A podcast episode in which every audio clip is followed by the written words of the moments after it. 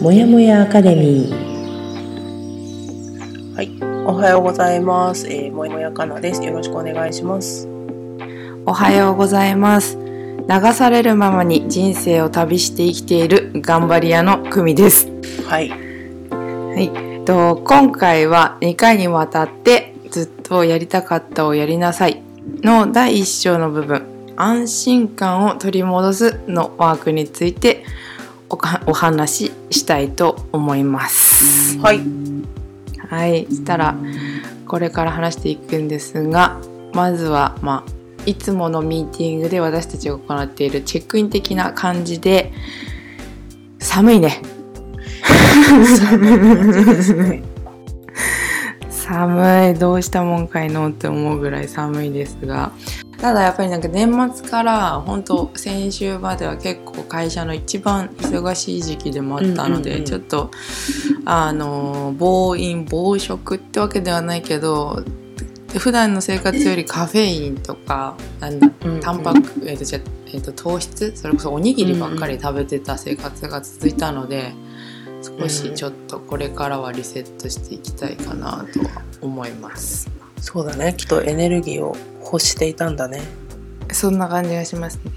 そう、かんなちゃんはちょっと先週から何？ファスティング？えっと、私はファスティングよりちょっと軽めの、あのーうんまあ、体内環境を整えるっていうね、ちょっとうんうん私の今年の目標があったので一つとしてなのであの私のお友達であるあの道夫さんのね道夫ライフビューティーっていうインターネット、あインターネットじゃないえインスタグラムのアカウントでやってるんだけどもあの、うん。フォーフリーチャレンジといってえっ、と、グルテンとうんうん。そう食べていいの食べていいのよ全然。だけど、うんうん。そのフォーフリーっていうのはその4つの要素をなしにした生活を2週間やってみましょうっていうので体内リセットしましょうっていうやつなんだけど、グルテンフリーと、えーカゼインフリーとそれから、えーうん。アルコールフリーと,、うん。えっ、と、アルコールフリーとえー あなんだっけもう一個が出てこないいや私がほとんど取らないやつだ。あカフェインカフェイン。取るんだ。カフェインは取る。っていうその、うん。もう一回ねグルテンと、えーカゼインとカフェインとアルコールフリー。この4つを、あのー摂取しない。2週間をやりましょうっていうのを今チャレンジしていて、まあ、実はでももグルテンフリー自体はもう12月ぐあれらいからやってちょっと待ってちょっと待ってグルカフェイン2回言わなかった？えそんなことない？えアルコールとカフェイン。うん。と？とカゼインとグルテン。あそれか。失礼しました。はいはい。で、まあ、グルテンフリーは徐々にやっているのでそんなに苦ではなくて、あのグルテンフリーって、まあ、要は小麦粉を含まないものになるので、まあね、結構オードミールと玄米生活をずっと今してたのでそこはクリアできてるんだけどなんせねカゼインとカフェインっていうのがね結構厄介で私。うんあのカゼインは主に乳製品に含まれているこれもあの結構ねヨーグルトとかチーズとか、うん。まあ、もちろん牛乳もそうなんだけどそういったものに含まれてたりするので、うん。まあ、それをね抜くあとはカフェインですね。なんと言ってもさっき久美の話にもあったけどあの、コーヒーね日課なんですよ私。日課だった。うん。うん。やっぱ寝起きの一杯と仕事中どうしてもコーヒー飲みたくなるっていうね。そういうのがあるのと、むしろコーヒー自分でホットコーヒー持参してたしそれぐらい飲んでた、うんうん。そう。のよ。まあそれをね抜くっていうことを今やっていて。うんまあでもねやっぱり体調の変化は今4日今日5日目か5日目になるんだけど、変化はありますよ。初日ねきつかった。初日はねもうとにかく睡魔に襲われたね。初日と2日目か。うん。睡魔と頭痛に襲われてね結構辛かったんだけどでもその要はカフェインとかグルテンを摂取することで、体が求めているよりも脳みそがあのそれらを入れることによって自分のパワーチャージをするっていうまあなんかブースターだよね。一気にこう血糖値を上げてあのうん体を動かしていくっていうようなことになってたから、うん。それがなくなることでやっぱり眠気だったりだるさとかが出てくるんだってそれを体感したけど夜はすごいぐっすり寝れる、へえそれさ寝つき？それとも寝起き？どいい感じなの、あのね寝入りもすごいなんていうの寝つきも良くなったし、うん、あのだからね睡眠の質が多分上がったので寝起きもすっきりなの。あーいいね。うんうん。そう。でまあちょっと私もなんて言うんだろうあの体を休める意味で睡眠時間をしっかり確保するようにもしてるのはあるんだけどそれでもねうん。やっぱり寝起きがすごいすっきりしてる。体が軽い。っうんいやー素敵。ていうのは今実感してるしあとね、うん。イライラしなくなった。へへえ、うん、ちょっとしたことでもなんかキーってなってたのがねなくなったんだよねすごい。へええー、すごい。あのそれこそマザー・テレサにね近づいてる。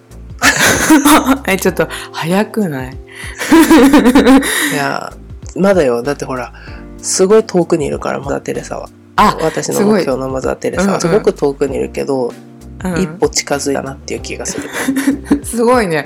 近づあでもあーそっかそっか。多分さそういうのでいいのかもね。なんだろうその何？食事制限っていうかさきっとなんだろうそういうえマザー・テレサさんは宗教的にはクリスチャン？かわからないけどう。全然わからんな私も。食べちゃいけない食べちゃいけないさものがある人たちっていうのはそういう意味でもこう心身ともにすっきりしている状態なのかもね。わからないけど。まあでもあるかもしれないね。このうん。なんて言うんだろう、欧米化した飽食のなんかそのいろんな食べ物がある中で何度食べれるってなるとやっぱりどうしても手軽なものに手を出しがちなんだけど、うん手軽で安価な食べ物っていうのは日本で言うとやっぱりこれもあの道夫さんのねお勉強の中で学んだけどあの特にコンビニとかで売ってる菓子パンとかってさ安いじゃん。安それっいてなんで安いかって言ったらやっぱりアメリカから大量に輸入している農薬がたくさん散布された安い小麦粉を使って作られてるパンで作られてるから安いと、うんうんうんうんそう。だからまあ小麦もそもそも日本人っていうか、まあ、人間にとって消化しにくい食べ物。でうん。胃腸にすごく負担がかかるのにもかかわらずさらにはうん。ホストハーベストがすごい散布されてる農薬がすごい散布されてる小麦を使ってるからそりゃうんうん。体にいいわけがないんだよね。っていう。うん。だから別にそれを何ていうの私はゼロにする今後のね生活でゼロにするっていうつもりは別にないんだけども、まあ、やうん。っぱ食べるものは考えた方がいいなっていうのはね感じてるところ。うーん。すい、ごいね。こまうしかもさあとは5日びうんうん。うん、いいよ。あの その私がどうしてやろうかって思うところだと、うんうんうん。うちの子がさ ADHD を、まあ、軽い ADHD を持っているのであの、うんグルテンってね ADHD と関わりがあるって言われてるんですよ。へー。へーうん。そう。で人によるんだけどその ADHD の子がやっぱグルテンフリーの食事に変えることで症状が和らいだっていう症例が結構あるのね。へー。はいはい。そう。なので、まあ、どうしてもその小麦を取ることでさ血糖値を上げ上げ上がったり急に下がったりするわけね。小麦で血糖値が。こうあーうん摂取すると急に、あの血糖値がガーって上がってで血糖値が下がっていく速度も速いのよ。はいはいはいはいはい。そのガーって下がってきた時にみんなが急な空腹をか覚えたりとかイライラしたりとかするうわわかる。そう。でそれがあのうちの子とかそういう ADHD の子とかだと症状が顕著に現れちゃってこうその、うんうん情緒が不安定になる方の ADHD だとのグルテンフリーの食事が効いてきたりするんだって。へ感情のこう波が穏やかになってくる、えー。そう。だえーから先生によってはね、その ADHD のあの定期的にこうお医者さんにかかってたりするとグルテンフリーをねすごい推奨する先生がやっぱりいたりするんだよね。っていうのもあってちょっと今回ねやってみようと思って。はあえー、そうなんだなんかでも今の説明すっごい分かりやすかったよ。まあみっちゃんのおかげですよ。うんすごい、ね、みっちゃんがめちゃくちゃ今そう食事の勉強をね食べ物体に入れるものの勉強をして少しでもみんなに知ってもらえたらっていう活動をしてるからね。いやすごい。私も今すごい感化されました。なんかあの大体落ち着こうと思った時にかあの、うん。私はカフェラテをぐ頑張って飲んでたんですが。おー。なんかでもそれってさあの深呼吸したいからタバコ吸うのと同じちょっと意味不明あまなあまあ、うん、行為というようなうんことだったのかもしれないね。あでも多分そうじゃない？そのカフェインを注入することで、まあ、多分あゆみ先生もねあの多分結構コーヒー好きだからあゆみ先生は今ねあのファスティングの方をしてるからあの方は。うん。ファスティングもあのカフェインダメなんですよ。結構ねそうですねそうですね。苦しんでたっぽいからそうですね。そうちょっとした空腹を紛らわすとかやっぱりちょっと一息するとかであのコーヒーをね飲んでたと思う。私もそうだけど。いや習慣だよあれ本当に。うん。だからそれは本当に自分自身が楽しむためにコーヒーを飲むっていう時間を楽しむためにとかじゃなくて脳みそがカフェイン欲しいってなってる状態だった、まあ要はカインって依存性がやっぱり高いからうん。体が依存していた証拠じゃないかなみたいなね。いいはい。ねやっぱグループいるといいね。そうだね。参加してみてよかったなって思ってる。うんうんうんうん。いいな、ん。そしてやっぱりこう学びが 知らないことってこんなに大きいんだというね。いや 怖本っ当食事って奥が深いなと思って。深いですねいろいろね今まで買ったことない食材をいろいろ試してますよ。うん。いいですね。日々チャレンジですね本当に。そうだね。うん。まあなんかそれがテンション上がってるのもあるし今やってるっていうようなさこうエンジンかかってるから結構うんうん。あの自分で作ってるっていうのもあるけどとても美味しく感じてる、本当にねおばあちゃんみたいな食生活今してるんだけ ああいいです。いいと思いますよ。だってなんか実際さ自分の実感があるじゃない？ど、うん、そうそう。体感があるからね。あたうん。そう。なおさらこううん。てなんていうの自分のテンションをキープできるかな、うん。今とりあえず4日間苦しくはないのよ。あのあでもね昨日ちょっと禁断症状出たのよ。うん。どどんなあのね仕事してても頭の中でね頭の中にクッキーとかスコーンとかねなんか浮かんで 今食べてないもの。る そうそうそう、うん。あクッキー食べたいと思って。なんかクッキーないのにさ、匂ってきちゃってクッキーの匂いが。もう超能力じゃん。そう超能力。もうやばいと思って。さすっごい食べたい症状出てると思いながら。うんうん。そう。でもね食べなかったよ。もちろん食べなかったんだけど「あ禁断症状が出てます」って言ってグループ LINE に言っといて。うん。うんうん「あーって私は禁断症状出てるけど耐え抜いた」っつって。いや素晴らしい素晴らしい素晴らしい。すごいね。一つ壁を乗り越えたね。そう。もうどうしようもないと思ってリンゴを食べといた。いいですね。リンゴとあの干し芋。まあ干し芋はね、ちょっとあの糖質多いから午前中だけにしてるけど。うんうん。そういう感じでね。まあまあまああのまあ一応ねその4日やってみてまあちょっと私、あの女の子の日が終わったのもあるんだけど、うん。あのその体重としても1キロとりあえずね減ったっていうのもあるし。嬉しい。チェックインが長くくなった。すいません。いやいやいやいやいやいや。そうあのこのチェックインの特徴としては相手の話を聞くというね。の掟が実はありまして。でそのミーティングの前にあのすごく好きで私は。そうだね。まずそこいいよでそうそうそうそうそう自分の今の状態を口に出すことで自分をまた認識すると思うしだから、まあ、今の多分相当ホットなワード考カナの中では。ねそうだよねまさに。っていうのをこっちも感じ取れるし、であのカナも多分自分でまた認識してもうちょっと頑張ろうってもしかしたら思えた。そうだね。うん。ねだだって今日今長くなったって言ったって本当にものの10分とかだから。そうだね。10分ぐらい話しましたね。そうそうそう。だからなんかやっぱりなんだろう日常にもできたらいいかなってすごい思ったりするこのチェックインって。なんかどういうタイミングでやってるのか分かんないけどそのパートナーとも10分ぐらいだったらお互いのためにその時間をあの使ってあげるっていうのはすごくなんかいこの一日とかが充実して過ごせるんじゃないかなって思ったりもする。そうだね。いいよね。だからこれをさ結構その会社で取り入れてるとか言うじゃん。チェックインをさ。いいよね、うんうん。すごい。いいいい。すごくういいと思う本当に。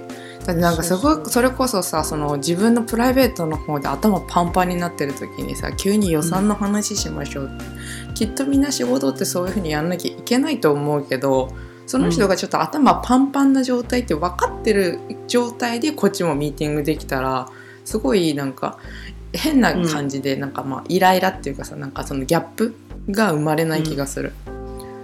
そうなんだよね。そのなんか認識合わせっていうかさそのちょっとしたさあのチェックインでその人となりが分かったりするからねそうなんですそうなんです。ちょっとねだ全然だから気になさらずやってください。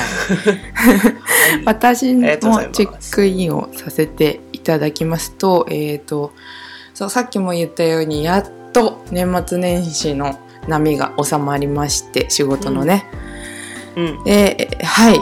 少し落ち着きました。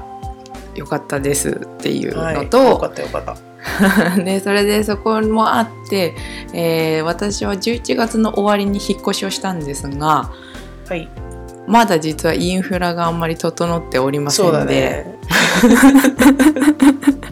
そのその着手がしはじ着手をし始めたっていうのがあってやっと電気が揃った。今まで電いつの気が時代の人ですか？はい、あの今までソケットが3つに対して電球の傘が2つしかなかったので ちょっとあの 必要な時に外して持っていくっていうちょっと。へー。移動スタイルやってたよね。そう移動スタイルだったんですがやっとはい。あの定着しまして。よかった。やっと人間になった。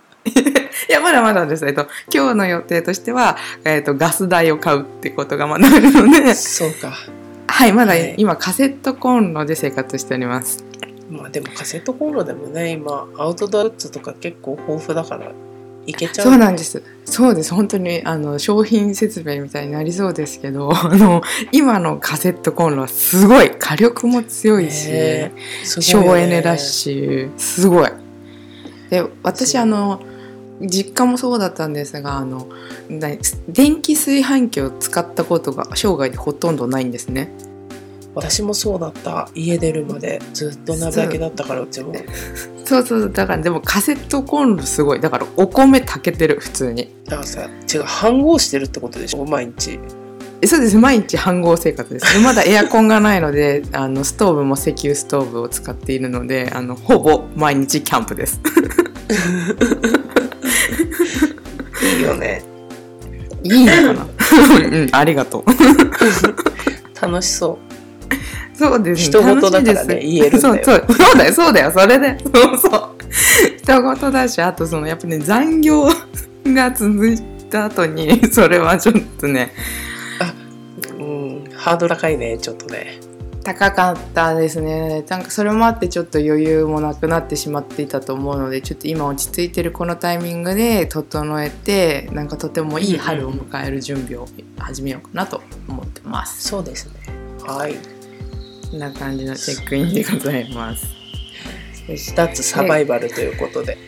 Yes, that's survivor イェイイェイよかった。でありがとうで一応ここからえっ、とかなちゃんがはい。いろいろ体の方の説明をしていただいたんですが、えっとは昨年末に何かこう自分の時間を作るみたいな課題、うんうん。宿題があったように思いますがやったですか？やりましたか？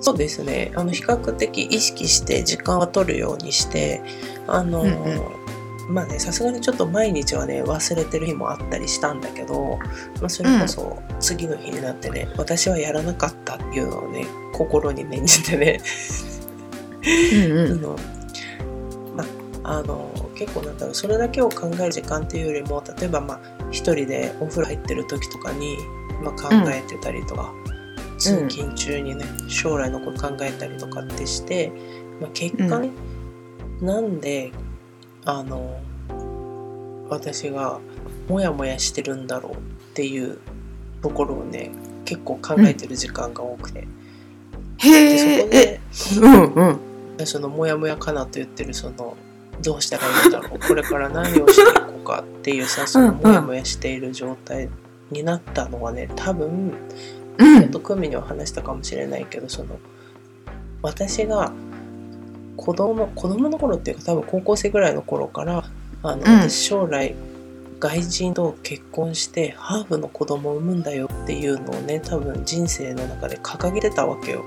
うーん。でもそれをさ8年前ぐらいにさ達成したじゃないとりあえず。はい。今現状子供がいてまうん。ああの伴侶はいないがハーフの子供は持ってたと、うん。そこでね多分ね生きる目標を見失ったんだな私多分。うんうんうんうんそう。それでなんかどこに向かっていいかわからないというかさあの、ん。何をしてったらいいんだろうっていう風になってた期間が、まあ、約8年ぐらいあったんだなって思った。うん。う。ん。でそう。うんうん。そうそうそう。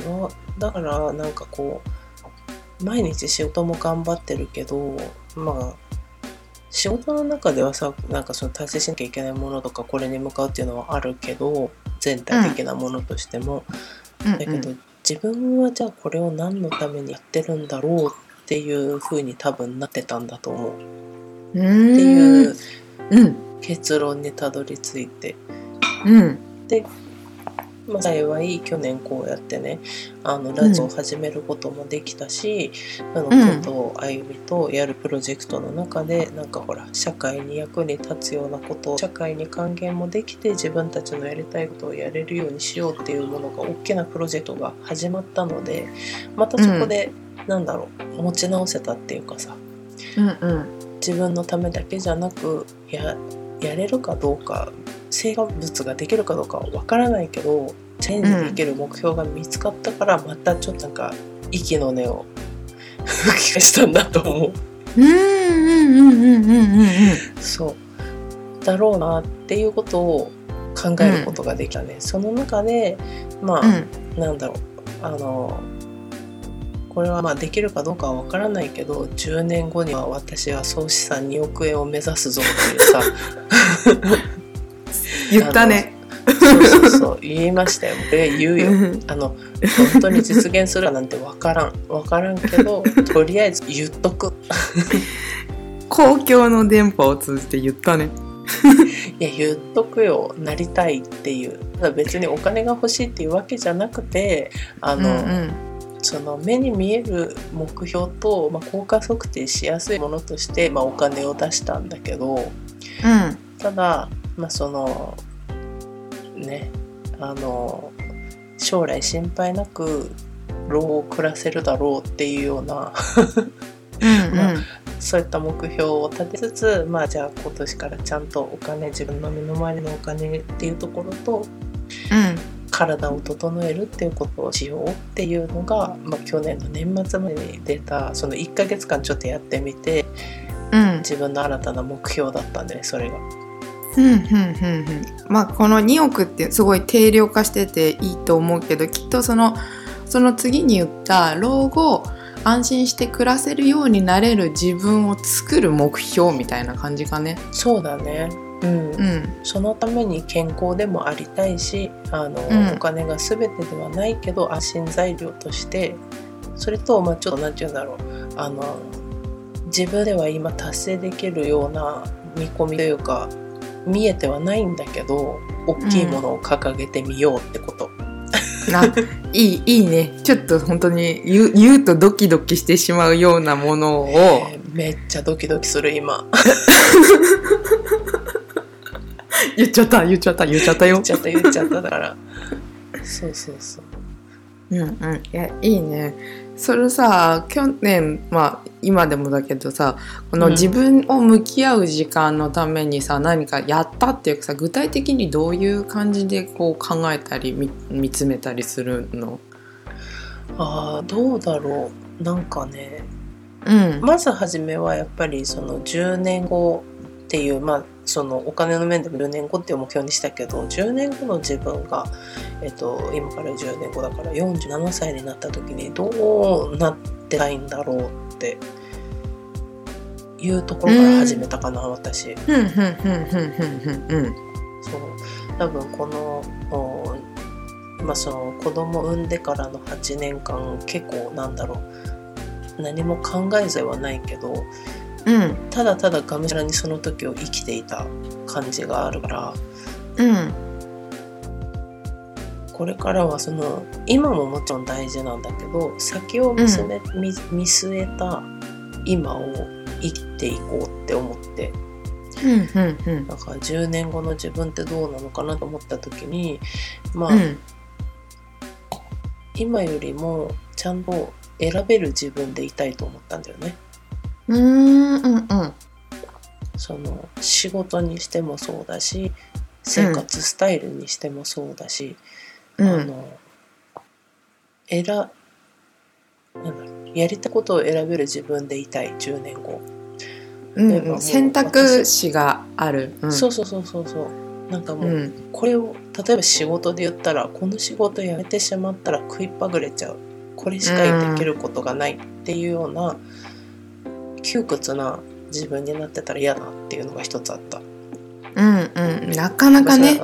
そうそうでもみんな大体そうやって生きてるとは思うけどうん。逆にそうなることでできることっていうのがすごい限られてしまうじゃん。うんうん。仕事によってじゃあ住んでるとこもそこから離れられないしうん。生活スタイルも変えられないし時間の調整もできないしっていうような、なんか、うん。ただただ日々同じことで過ごしている自分は嫌だなと思ったのよね。うんうんそう思ったらやっぱり、まあ、多少のお金の余裕があって、うん。仕事に関しても別にあの じゃあもうこれやらあのやりたくないからやりませんって言えるような自分でいたいから、うんまあ、それのためには、まあ、10年のスパン短いけど身の回りの自分の資産は整えなきゃいけないなと思ったし、うん。でその10年後にいろいろ選べる状態でいた時に私が元気じゃなきゃ意味がないと思った。うんうんうんうん。旅行に行きたいでもさ海外旅行にした時に自由に行けるようになっまあ、コロナ多分収束してるだろうから10年後だったらね、行けるような状況になってても行けないっていうような自分じゃいけないからああじゃうん。あちょっと37年働いてきた内臓のことをちょっと考えてあげようって思ったんだよね。うんうんうん。なんかすごいこの10年っていうのが結構なんだろう。とても何？いい？なんていうの？妙っていうんですかね。いいなって思って。あなんかそのそれこそ短いっちゃ短いんだけどちょっと大きな設定ができる気がしない。夢を見られる。10年後。そうなのよ。あの10年ってこれ生きてくるとあっという間な10年だと思うんだよね。この先も10ねそれも知ってるよ年ね。結構そうすぐ。あ10年47かって言ってる自分は想像できるんだけどその10年間に何ができるかっていうのは未知の世界なんで、私もあんまりそうやって考えて今まで生きてないからうん言って考えて来年はぐらいだったから、うんうんわかる。そう。だからちょっとそのちょっとね10年っていうのを意識してみようかなっていう感じかな。うん、あいいと思う。結構夢が見られる期間だなと思って。うんうんうん。そうでその言ってしまったらさその、ねまあ、それこそ2億みたいな大きい話もできるしその海外に住みたいみたいななんか10年ぐらいだったらできんじゃないのみたいな気持ちもありつつ、ただ10年って結構割り算簡単にできちゃうからあじゃあ10分の1でこれやっていこうっていう風に考えるのも、結構なんかやりやすいのかなと思って。そうかもしれない。まあだからそこまで考えてなかったけど。いやだからすごいいいなと思っちゃった。でそのまあ1年にしていきたかったとしてもさだから10年決めたら次多分さ半分5年とか3年の目標、うんそこから割り出していくのって結構できるような気がするんだよね。そうだね。そのまあまああのアンカーポイントをつくことはできるよね。そうそうそうだからかなちゃんがさそのに 2, 億って言った時にさいやでも5年後はなんだっけ数千万とか言っても、うん一応さその道筋も結構ちゃんと考えられてたじゃない？前話そうですねはいそう。そうそうだからなんかそういう感じにすごい大きな目標に対して結構こう細分化してスモールステップも踏みやすいようなスパンなのかなってちょっと思った。そうだね。一応だからまあ自分の心が折れないように大体の目安っていうのはお金の面では計画を立てたけど、まあ、あとうん。はその、自分は今まで多分その長期スパンのものっていうのを続けることがなかなかいけないたちだからうん、そこをねあの見失わないようにだからあの一応組に言っといたっていうね いやで今日報告とか私以外にもこうもうに、ねはい日本中世界中に言いましたね。後悔した。まあはいでもそれがなんか私の心としては、まあ、その10年後の2億が叶わなかったとしても多分うん。今何も考えずに生活するよりかは資産ができてるだろうっていう目論見みなの。うんうんうん。うんうんうんうん。素晴らしい。だってそれこそさその今回あの自分と向き合おうって決めてそれでまだ多分1ヶ月半とかしか経ってないけど、そそうだね。れでここまで結論を出したじゃない、そうだね一応ね。そうそうだから多分そういうふうにアンテナを立ててることがすごい重要ではいはいはいはい。だから今後10年後にまあこんだけ貯めようってなったら多分ちゃんともうそのアンテナが立ってるから資産についてのアンテナが立った状態で過ごすのと、立ってない状態で過ごすっていうのが全然違うと思う。ああ確かにそうだね。うんうんうん。私あの一応大学に行きまして。そう。あのそこでいろんなことを実はあのあの学んだこと多かったんですけどもう自分が好きなこと、ね。そうなんです。経済っていうか経営？経営学部か。そうなんです。そうなんです。ですごく経営のことが当時から大好きでもう実はそうすんごいガリ勉だったの。うん。そうね。大大学だけは それまでは学校に行くのがすごく嫌いだったんですけど大学だけはていうか授業が大好きでいろんなこと聞いてたんですけどそうだよね。組大学に行ったらなんかキャラかキャラ変わったっていうか学校好きな人になってたよね。そう学校好きだし毎日日経読んでたからねそうだね。高校まで学校に行ってなかった人が毎日日経読み始めたからねサボりマだったもんね。そうなんですあので大学もあの通うことは少し苦手だったのであのお休みでは近かったもんね。あそうなんですそうなんですで行ってさあそうそう前置きが長くなったんですけど結構いろんなことを学んででその時のゼミの先生に言われたのがやっぱりアンテナをいっぱい立てなさいって言われたの。はそうだから立ってれば受信できるからあ。うんうんうんあのそのいっぱい立てる作業を、まあ、その大学って今どんどん吸収し始める時だからやりなさいって言われた言葉を思う今話しながら思い出してでそれはなんか今からでもできるからやっぱりアンテナっていうのは多い方がより豊かになっていくんじゃないかなって思った。うん。確かにね、アンテナを張る意識は大事かもね。そうなのよそれが本当に同じものを見ても吸収率が変わるうん。ようなことにつな。がると思う。私の方なんですがとかなちゃんはなんかその自分と向き合うっていうのが課題だったんですが私は、えー、とついにずっとやりたかったことをやりなさいの第一章のワークをやってみますっていうのがはい私の課題だったかと、思います。どうでした？はい、えっ、とまずですねあ何をやるんだったっけ？でしょ？そうそういう共有までもできていないんですけど、でそのワークっていうのがね簡単に言うんですけどその去年なんでこれを読み始めた時にやらなかったかというとですねまず文字が多い。うんうんうん。そのねワークのページが123ページぐらい書いてあるのね。あ違う違う違う1234566ページ、うんうんうん。こんなものを毎朝できないと思って飛ばしたっていう経緯がありまして、うんうんちょっと直視してなかったんですけどこの第一週安心感を取り戻すっていうところのワークは実は簡単でした。おおえー一応そこを読ませていただくと、えっと、これから毎朝目覚まし時計を30分早くセットして早起きし手書きで3ページ心に浮かんでくることをそのまま書き連ねる。書いたものを読み返さないこと他人にも見せないこと。できれば封筒にそれを入れておくかどこかに隠しておくと良い。っていうことだったです。はい。なんで、ね。ワークをひたすらやればいいっていうことだったんでよはい始めようと思ったら実はそのだまた、えっと、安心感を取り戻すっていうところの前にですねうん。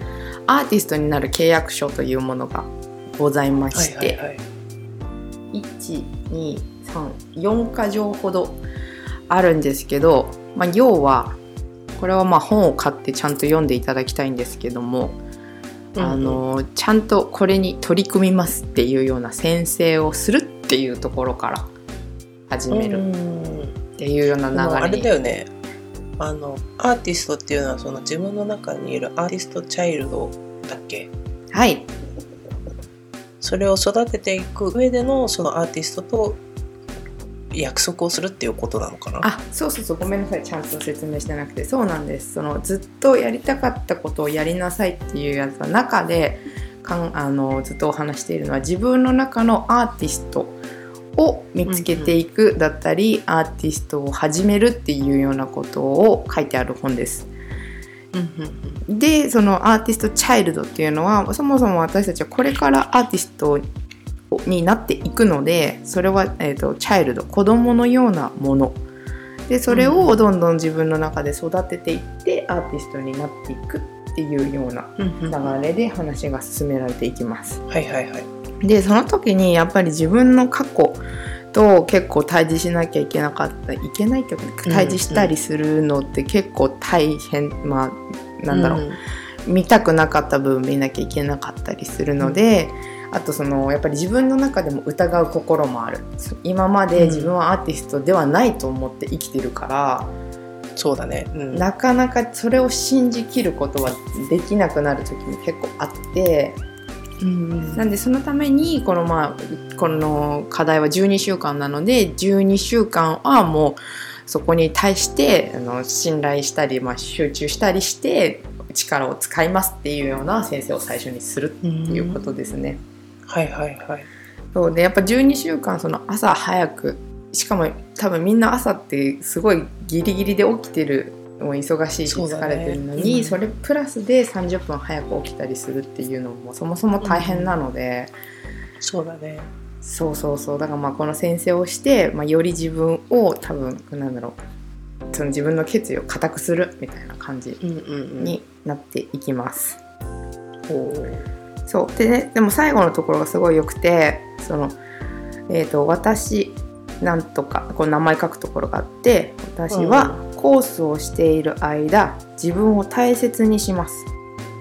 ほうほうほ十分な睡眠をとり体を動かし食事に気を配り自分の欲求を満たしてやることを誓います。うはい。っていうのが書いてあるのね。うん。だからまあなんだろう。その自分を向上心でガチガチにしてすごい頑張る頑張るっていうよりかは結構その自分の声を聞いてあげるとかうん結構リラックスして柔軟に取り組むっていうのがすごく重要なんですよっていうことが最後に書いてあるような気がします。うんそう。でそもそもだってこの第一章の初めが安心感を取り戻すっていう。うんっていうのでなんか「さあ行くぞ」っていうところでここなのかと一番最初は思いましたね。うん。そう。はいはいはい。そう。で一番最初に書いてあるのがその肩に力が入っているかもしれませんっていう。もうまさにこれからやるぞの人に対してそうそういうのじゃなくてまずは安心して自分のアーティストを探していく作業ですよっていうような感じで進んでいきます。はい、でそうそもそもなんかその自分はアーティストじゃないって思っているけど実はアーティストなんだよっていうのがなかなか多分自分の本当のところでこうここ腑に落ちない人がいっぱいいると思う。うん。私も実際そうでそのでもそういう人ってそのアーティストの近くにいることが多いんだって。あでその彼らには才能があるから自分は支援者であるみたいな感じの形を取ることが結構あるらしくて。ーうん。うん。そう。でもこの本の中では誰の中にもアーティストチャイルドは住んでいる。うん。そう。結構こういうぜ絶対誰の中にもありますよとかいうのを結構何回も違う言葉を使って言ってくれるので毎回その時に立ち戻ってあそっかうん。自分にもあるんだなって思いながらこの課題に取り組んでいってもらえればなと思います。はいはい。はい、そうですね。ざっと見るとここにも「どうか背伸びをしないでもらいたい」うん。失敗は必要なのだ。つまずくのは当たり前なのだ、ああそう。っていうような文章もあったりします。あー。あでもそれは安心するわね。そうなんだよね。そう。それでやっぱりいここじゃないかな言われてるのはそう一番最初は赤ちゃんだから絶対にちゃんといきなりちゃんとできるわけがない今第一線で活躍している人と比べても絶対意味はないっていうことをもう何回も言ってくれてますね。うんそうでこう怯えすぎてアーティストになれない人自己評価が厳しすぎて自分がアーティストになる夢を持っていることを認められない人そういう人たちが影のアーティストとして生きていますっていうような文脈で始まります。はいはいはいそうだから影のアーティストだから真のアーティストの近くにいて影のアーティストとして、うん。だから興味あるんだよね実は。ずーっと。うんうんそう。アーティストという種族に惹かれるが自分も生まれながらのアーティストであると主張できない。ああいやなんかすごい刺さる。そうだからみんなはすごいけど自分はっていうようなことを言うような人にとこういう感覚があるんじゃないのかなとはっと気づかされます。まさに。そうなんですよ。何なんでしょうね。本当やっぱり。私もそうなんですが自分に対する評価ってなんでこんなに厳しくなってしまうのかなと。まあ自分のことは自分が一番分かってるからなんじゃないかね。そうでも分かってないってことなんで結局。そうだから分かってると思っているからじゃないでそのあー。自分のことは自分が分かってるっていうのはやっぱり自分の短所とか欠点になるところはなるべく表に出さないようにするじゃんどうしても、うんうんうんうん。確かにね。だから他人から見られてるところは自分のいい面が多くって、うん。実は私こういう風なところもあるしこういうのもあるしなっていうのを自分だけで思ってるからどうしてもそっちに目が行きがちなのかもね。すごい。やっぱクライアント力が高いですね。ちょっと後ほどこのクライアント。そう。クライアント力ね。そうはお話しするんです。よすごい。また本に書いてあることを言ったね。うんうんうんうん。まあ、それも逆もしかりっていうことだよね。自分たちが見てる相手もいい面ばかりは見えてるけど、うんその人のもしかしたら欠点とかっていうのはその人の中にしかなくてうんうん。それぞれみんな同じように思っているのにどうしても自分はってなるんだろうなって。すごいよ。すごい。だってあなたの中の敵否定的な思い込みっていうのが70ななページに書いてある。第一章の後半ですね。すごい。人生のほとんどの時間私たちは創造性をせき止めているそうすそうするのが安全だと思っているからだ。ああはいはいはい。すごい。そうそれでまあ以下に挙げるのが共通して抱かれている否定的な思い込みリストっていうのがいろいろ書いてあるんだけどうん。面白いよ。えなんかいっぱいあるけど読んでみるあまあ何個か抜粋してみてもらえますか？そうだね。えー、っと一番最初にみんなに嫌われそうだから。は？友人や家族を傷つけるから。はいはいはい。頭がおかしくなりそうだから。アイディアに乏しいから。ああめっちゃ刺さる。親の反対に合いそうだから。うーん。下手な仕事をしてバカにされそうだから、要はかっこつけマンだよね。うん。お金になりそうにないから。はいはいはい。ね成功するのが無理だと分かり落ち込んでしまいそうだから。これ超ウケない。すごいわかる。すんごいわかるそれ。そう。すごい。もう遅すぎるから。ああいやわかるよ。すごいわかる。うん。すごいよね。すごいよねなんかああそうですそうですそうです。ね、うん、すごい。これら否定的な思い込みや両親やビクビクしながら生きている友人を通してまた信仰や社会通念を通して培われたもので全て単なるイメージである。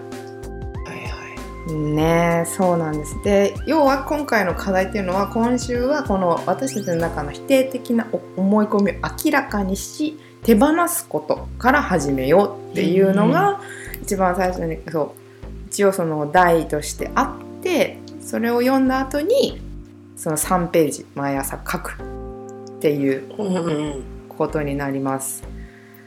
なんでまあこの本当に文章通り最初は否定ばっかりですね。私にはできないとか、うん。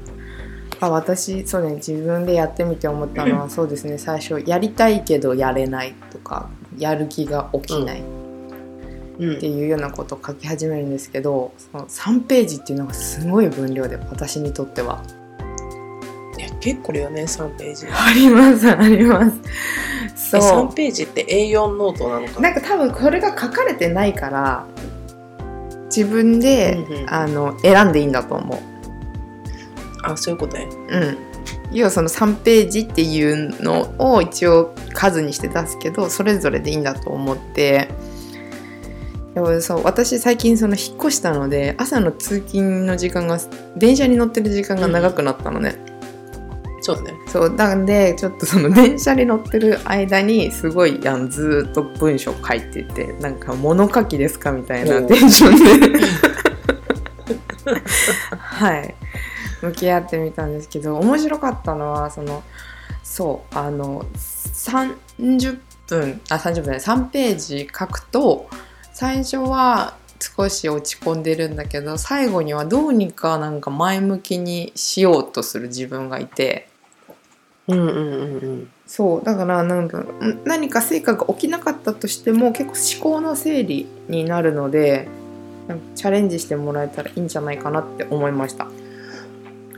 ああ前向きになれるってことだね。だからそれは多分自分が持ってる力なんだと思うよ。ああそうか全部暗いまま終わっちゃう人もいるんだねきっとね。いるかそのさ3ページあってさ最後にさじゃあ死のうって思って終わる人いんのかなってちょっと思った。ああはいはいはい。でその最後はじゃあ今日はとりあえずここまででいいからやってみようとか、まあ、今日はこのままでいいからゆっくりしてみようとか、うんそうそれはその自分の私の性格なのかもしれないけど結構そのなんかそれでいいって言ってあげたりとかあとはちょっとやってみようっていう前向きに終わらせたりあとそのもう愚痴も書き切ったからよし気持ちくなったっていう気持ちね気持ちの問題で終わっうん。て終わるとか、ああいいねそれね。そうそうそうそうそうそうそう。だからなんか本当にモヤモヤしてても最終的にはなんとなく落としどころ自分自身で見つけると思うみんな。うんそれが3ページにわたるとそういう風になっていけるのかもね。だっていけると思う。だだし1ページだともう愚痴で終わるかもね。ああなるほどねなるほどね。そうかもね。そうだね。3ページ結構。盛り上がったらもっと書いてもいいのかもしれないけど私にはそれもそこまでの体力はなかったけど そう結構ねしかも私大きめのノートでやってしまったのでやってしまったっていうかそうやったのでうんそう。最終的には1日の予定とか書き始めたりもした。まあでもそれはそれでいいかもね。そうですね。他の時にやろうと思ってた時間をここで作れたって思ってすごく嬉しい気持ちにもなれたから、そう。なかなか朝の30分作るっていうのは難しいかなとも思うけどあのいいなって思います。これは、えー今週じゃなくてまた、えーまた次回の収録の時にアーティストとデートをするっていううんまあ、要はその自分の否定的な思いを明るみにする方法っていうのとちょっと向き合っていこうと思うんですがその前に少しこんなになんかダメ出しで終わるのは嫌なのでうん肯定する言葉もいくつか紹介してまとめようかなって思って、否定的な思いを明るみにする方法っていうのをの中に一歩を踏み出すには自分を肯定することから始めなければならない。ほうほうほう。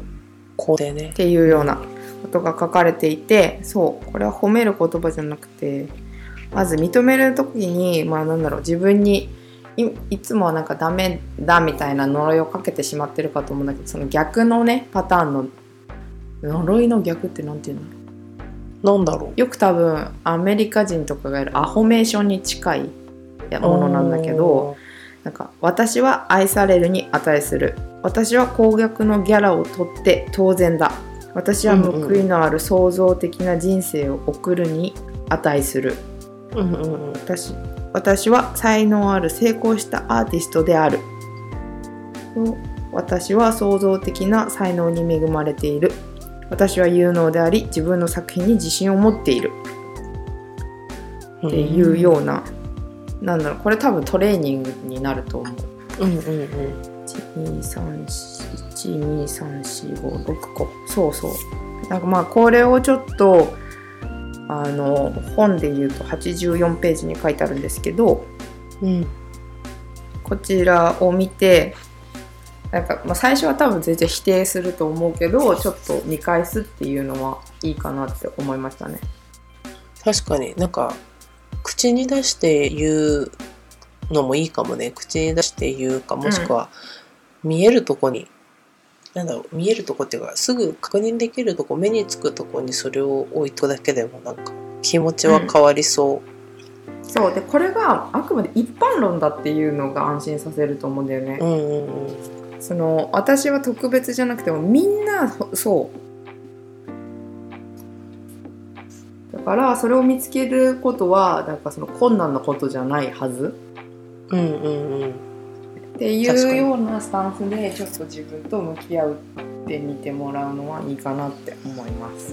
そうだね。なんかその肯定の言葉があるだけで上を向けそうな気がする。こう下向きがちでもそうですね。結構なんか日本人にとっては少し馴染みのないような語彙が並ぶので難しいからと思うけど、多分この課題をずっとやり続けていくとこういう風なことを言えるのもなんかそんな違和感がないような自分になっていけるのかなっていうような気持ちで私は読んだりそうね。うんうん。口に出したりしてみてますね。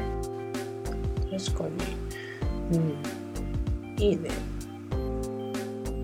ただなんかあれだよね。なんか人によっては私もなんか若干思ってた時あるんだけどそのなんていうんだろう。こういうちょっとポポジティブな感じを口に出してる人とかさなんか、い。そういう人を見るとさあのあ意識高い系の人とかさあの、うんうん。あなんか頑張ってる人だなみたいなちょっとさ冷ややかな目というかさ。うんそういう風に見られたくないっていう人もいるよね多分。わかるそ自分がそういうジャンルの人と見られてしまってなんかこうあやばいやつみたいな風に思われたくないなって思う人もいると思うんだけどあうんうん。そういうことを思う人とそんなにお近づきにならなければいいと思う。あーそうそうそう。本当はねそうネガティブ言いにさ。切ってしまえればいいけどそうそうね、そう。うん、どうしてもさそのなんて言うんだろう。人の心はあの移ろいやすいのでネガティブな方に引っ張られるじゃんどうしても。引っ張られる。そう。ネガティブな力ってとても強いなと思うからあんまうん。うんりこう自分を高めようっていうことをやりたいのであればその時はちょっと距離を置くとかそういう人と。うんうん。っていうことをしてみるのもなんか変わる手になるのかなって思います。そうですね結構それこそその成功者さんがよく言うのはそのお友達を変えなさいじゃないけどああ言うねそうだね。そう、まあ、結局は自分を良くするためにはそのいい人たちの中にいるっていうのはかなり手っ取り早い方法の一つだとは思う。あの環境を変えなさいっていう中にあの付き合う人を変えましょうっていうそれそれのよくあるよね。うん、そうそうですね。だからそのかなちゃんが今言ったことがまさにだと思う。ん、そうだね。う。うん。そっちの方にいた方が自分も楽なんだけど少しでもなんかこう変わりたいなとかもうステップアップしたいなって思うのであればやっぱりそのポジティブなうん人といた方がまさしくね私去年それで引っ張ってもらったから。いやいやいやうん。そう。まあでも多分お互い3人とも同じなんていうのポイントは違えどいろんな面で多分なんていうの助けられたとこもみんなあると思うんだよね。あった。もうなんか気持ちの浮き沈みみんな三人三様でさあの同じタイミングで沈むわけじゃないし、同じタイミングで上がってるわけじゃないからさなんかこう、相乗効果というかさ3人いるからこそあの3人でもよかったかもね。あの11だと多分引っ張り合っちゃう気がするけど、3人ってなんかこううまくさ強弱のバランスがどっちかに偏る。まあ2人沈んでるとちょっと危ういんだけどさ、まあ、あんまそういう時もなかったじゃん私たち。なんか一人沈んでても二人なんとなくこうまあちょっといい感じに上がってたりとかさ。うんうん。と思うと引っ張ってもらえてたところも私はあったからあんまり私もありました。そうあのぐちょっとこう沈んでる時もあったけどやっぱ持ち直せたところもあったかなっていうのはあるのでやっぱりこう周りの環境を変えるっていうのは結構キーになってくるかもね。あると思いますすっごい本当に本当にかなちゃんが言った通り1年間